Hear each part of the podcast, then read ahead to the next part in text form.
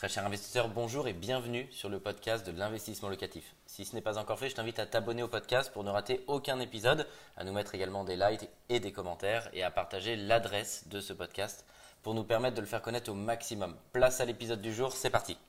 En 1, un des grands intérêts d'acheter un bien euh, vendu, loué, qui est occupé, il y a déjà un locataire, c'est que tu vas bénéficier d'une décote. L'ordre de la décote, ça va être large, mais c'est pour que tu aies un ordre d'idée, ça va dépendre du marché, de la ville, c'est environ moins 20%. Alors pourquoi il y a une décote? Bah, Tout simplement parce que ce type euh, de produit, tu ne peux pas en faire ce que tu veux, c'est destiné uniquement à un public d'investisseurs, en tout cas dans un premier temps. Tu peux très bien vouloir l'acheter et puis ensuite pouvoir donner un congé pour reprise en respectant les délais légaux. Mais généralement, quand on achète un bien en résidence principale, on veut tout de suite y habiter. On ne va pas réellement euh, directement laisser le locataire parce qu'il va falloir rembourser euh, derrière l'emprunt. Donc du coup, l'intérêt, c'est que déjà, tu bénéficies d'une décote. Alors, si c'était euh, bah, magnifique, il y avait moins 1%, on n'achèterait que du bien bah, occupé. Donc pourquoi? Quels sont les avantages, les inconvénients si, si on balaye? Déjà, ça c'est pour que tu aies un ordre d'idée parce que c'est intéressant ici de savoir quel est l'ordre d'idée par rapport au marché.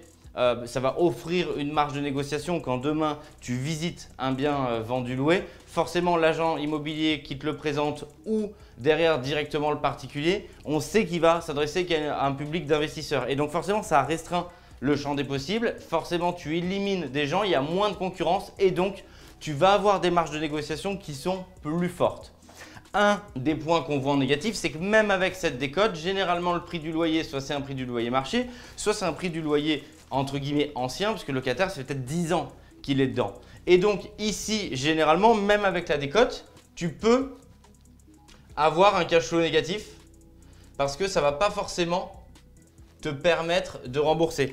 Donc ça veut dire aussi que ces biens-là, ils sont très intéressants parce qu'il y a une décote, mais c'est quand même destiné à un public qui a la capacité de mettre un petit peu d'apport ou qui a de l'argent de côté pour pouvoir combler le cas échéant, euh, bah, ce cash flow négatif dans les premiers temps.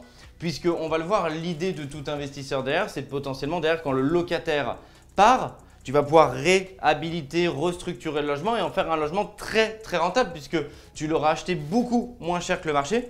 Et donc forcément derrière, tu le restructures, tu vas pouvoir le mettre ensuite à un prix marché, voire même sur la moyenne supérieure du marché parce qu'il sera supérieur. Et donc là, forcément, ton cash flow négatif, tu vas petit à petit dans le temps le transformer en un cash flow positif au départ du locataire. Donc déjà, la, mentalité, le mindset de toutes celles et ceux qui achètent des biens vendus loués, pourquoi En fait, il y en a qui achètent vendus loués s'ils ont un cash flow négatif, parce que c'est un cash flow négatif court terme. Ils vont avoir les moyens soit au départ de mettre de l'apport pour faire une opération blanche ou même un cash flow positif dès le départ. Ou alors, ils vont compléter tous les mois jusqu'au départ du locataire pour ensuite faire un très gros mont et une très belle culbute parce qu'ils vont transformer ce cash flow négatif en un cash flow bien plus positif parce qu'après travaux, ils vont pouvoir le louer beaucoup plus cher. En deux, ce qui est important de vérifier, c'est les loyers. Bien entendu, le montant du loyer. Donc là, on l'a dit, il n'y a pas de surprise. Normalement, tu as un double effet négatif, tu as un peu le qui se coule puisque tu achètes effectivement moins cher, mais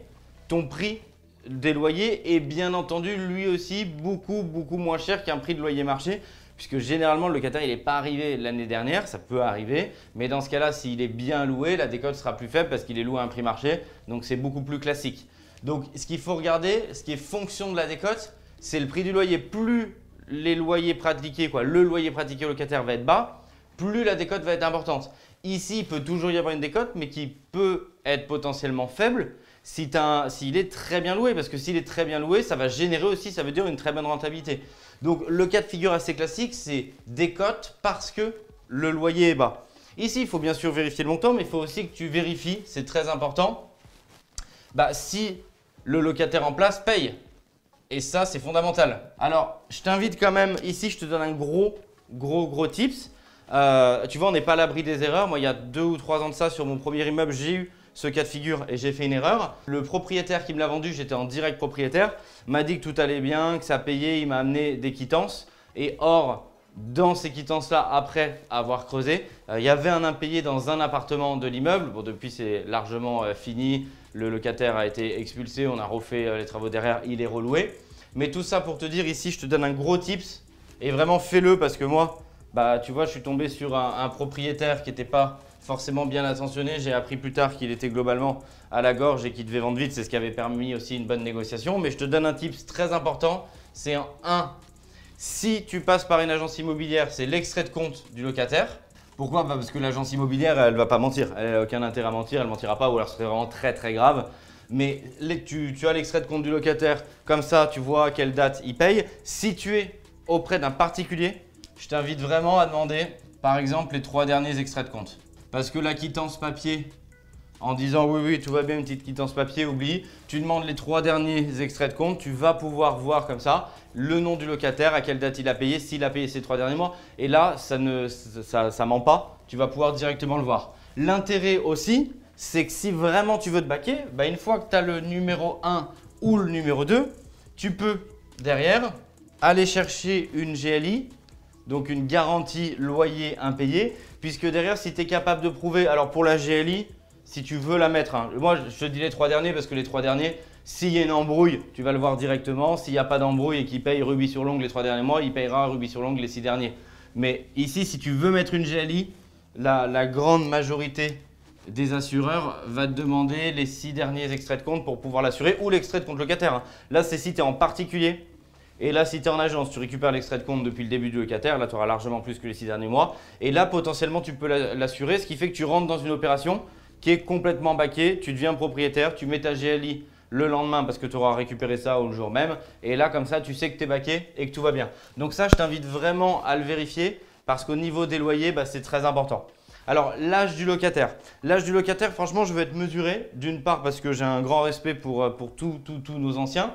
Mais ici, je sais que ça peut faire peur à des investisseurs. Pourquoi? Parce que après 65 ans, le locataire bénéficie d'une certaine protection. C'est-à-dire que si tu donnes congé pour vente, congé pour reprise en résidence principale, globalement, tu es obligé de proposer une solution de relocation au locataire.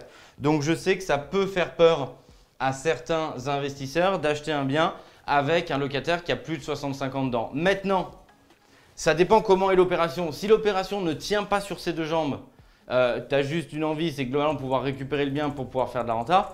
Oui, potentiellement, ici, ce qu'on voit, c'est que si on a des locataires euh, et des personnes qui sont potentiellement âgées dedans, bah, ce qu'on constate, euh, c'est que généralement, les loyers vont être très bas, puisque ça fait peut-être 20 ans qu'il est dans le logement, et donc la décote va être très importante. Mais dans ce cas-là, il ne faut pas spécialement viser que le locataire va partir, parce qu'a priori, il ne va pas partir. Ça fait 20 ans qu'il est là, bah, a priori, c'est qu'il va rester encore un moment. Donc là, moi, ce n'est pas du tout rédhibitoire.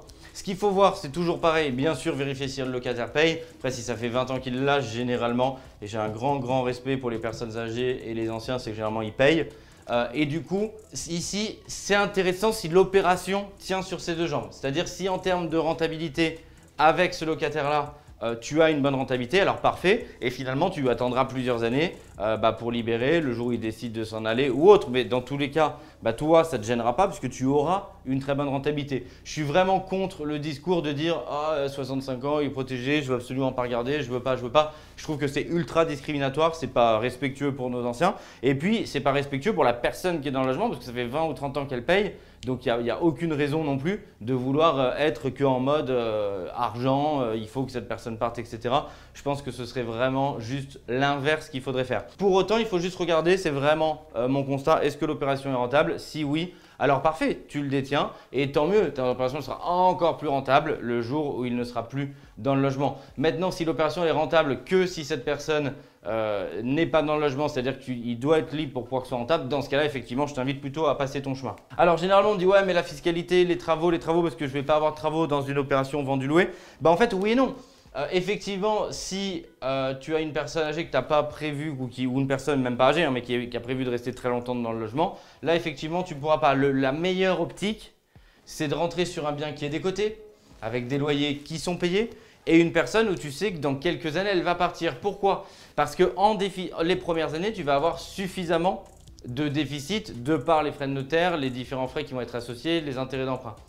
Et ce qui va te permettre ici, l'objectif, c'est de te dire que tu fais des travaux dans les 2-3 ans suivant l'acquisition.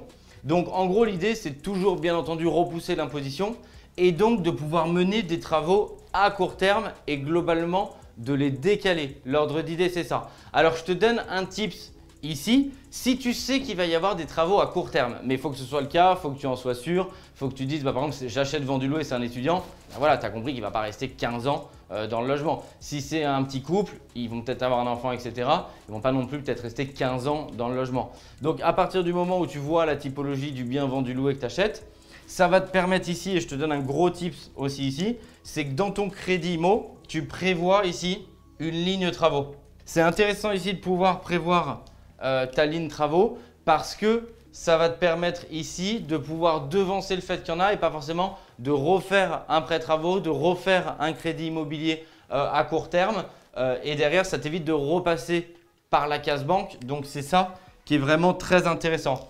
Quitte à tirer Ici, peut-être que 1000 euros sur tes travaux, peut-être le locataire, il y a souvent ça quand tu achètes le logement, il y a 2-3 rafraîchissements à faire pendant qu'il est encore en place. Ce qui te permet ici d'activer, de tirer un petit peu 1000-2000 euros pour activer ta ligne de prêt travaux. Vérifie ici quand même la durée de validité du tirage de ta ligne travaux pour entre guillemets ne pas la perdre auprès de ta banque. Mais ça va te permettre ici d'être confort et donc finalement c'est comme une opération où tu restructures tout mais avec cette partie travaux qui est légèrement différée dans le temps. Et encore une fois, si tu sais que c'est un étudiant, bah, ce ne sera pas forcément dans 15 ans. Donc ça, c'est vraiment pour synthétiser les conseils que je peux te donner.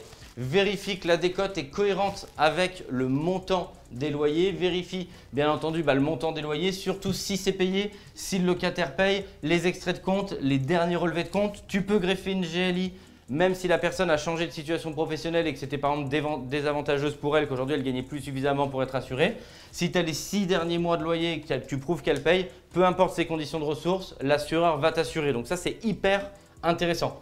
L'âge du locataire, bah, vérifie bien pour cette condition s'il est protégé, pas protégé, puis aussi par rapport à l'évolution de la vie qu'il va avoir, est-ce qu'il va partir ou pas. Et sur les travaux, si, c'est nécessaire, hein, si tu comptes en faire, prévois une ligne travaux que tu pourras débloquer, demande la durée de validité de cette euh, ligne travaux auprès de ta banque et fais des petits ajustements. Ça te permet de commencer à tirer dessus un tout petit peu pour cleaner ce qui est à cleaner parce que ce que j'ai pu remarquer de mon expérience, c'est que quand tu arrives en tant que nouveau propriétaire, si tu fais déjà 2-3 ajustements, tu effaces quelquefois l'ardoise de propriétaire bailleur qui était peut-être euh, moins minutieux que toi. Et donc globalement, ça va permettre aussi de redonner un coup de jeunesse et de redonner une bonne relation qui quelquefois avait pu potentiellement se détériorer avec le locataire précédent.